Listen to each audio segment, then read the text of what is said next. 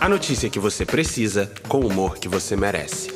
Muito bom dia, dia 31 de agosto de 2021 e o mês finalmente tá acabando! Ser, fazer e ter. Essa é a sequência do sucesso, não o contrário. Mas se vocês preferirem ter sucesso de um outro jeitinho, é só vir pro Na Rota para ter a notícia que você precisa com o humor que você merece. Reflexão da ADM. O caminho é longo, mas a derrota é certa.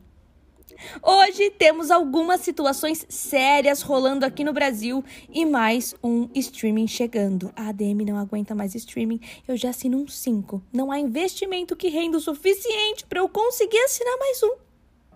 Sabe quando falam que o Brasil não é para amadores?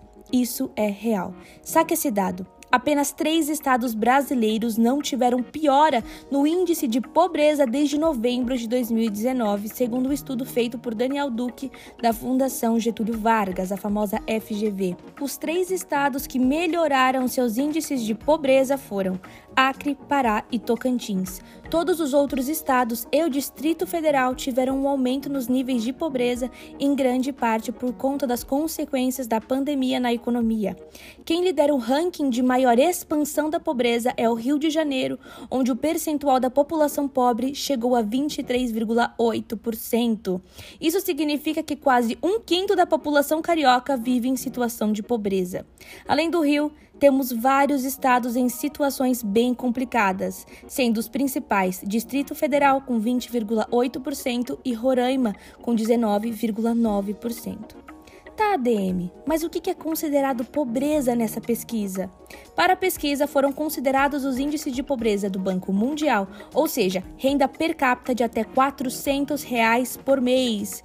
Galera, isso é muito triste. Um quinto da população do Rio de Janeiro vive com menos de 400 reais por mês. Dados são dados, mas como mudar essa realidade? Hum? Nós da Decompas acreditamos que essa mudança começa pelo conhecimento. Trabalho e estudo são dois fatores motores para a mudança social e é exatamente por isso que fazemos o que fazemos. Bora junto nessa? Já não bastava a pobreza, o pouco que o brasileiro tem vai ser menos ainda por um motivo: a conta de luz. Socorro!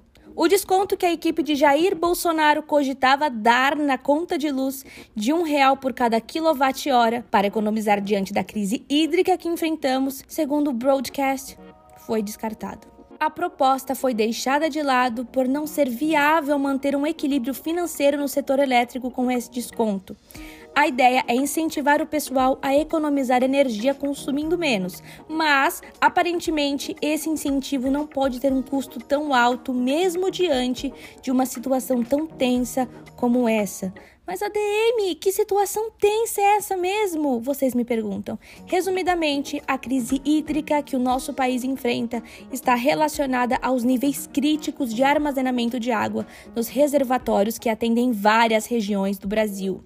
Com a maior parte da eletricidade brasileira tem como origem as usinas hidrelétricas que dependem de água temos um problema. Com isso, o acionamento das usinas térmicas para suprir a demanda deve aumentar o custo de energia para os consumidores.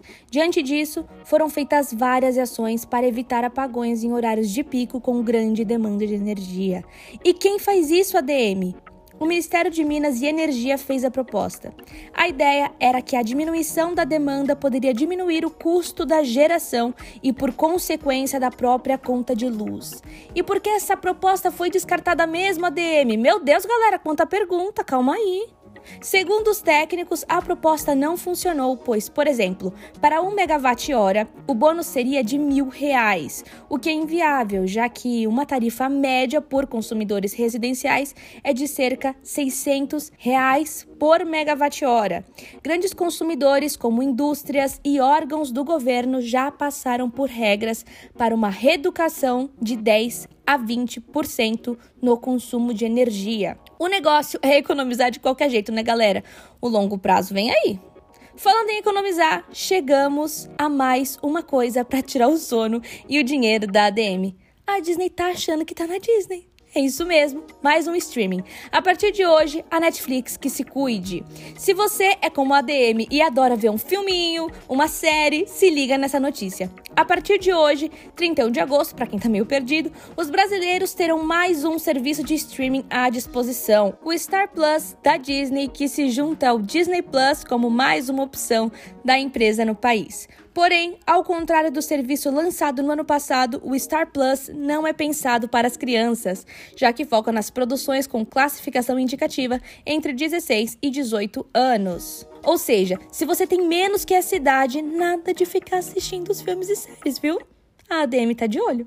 Agora, voltando à notícia, o novo serviço da Disney terá produções da Walt Disney Studios, 20th Century Studios e Searchlight Pictures. Embora o catálogo completo ainda não esteja disponível, eu já te adianto alguns spoilers do que vai ter na plataforma: Deadpool, This Is Us, Os Simpsons e Grey's Anatomy.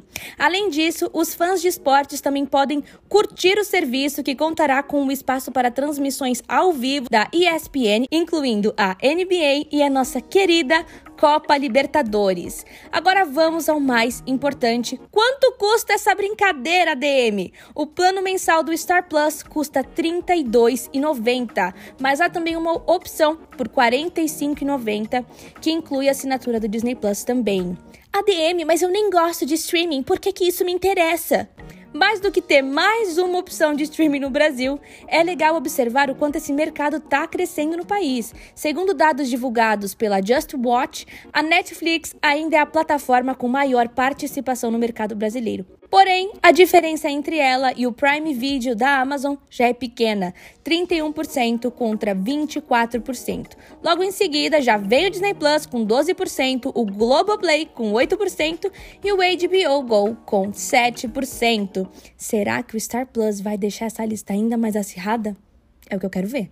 E hoje foi isso, pessoal. Eu te espero amanhã para te dar a notícia que você precisa com o humor que você merece aqui na Rota. Um beijo e tchau!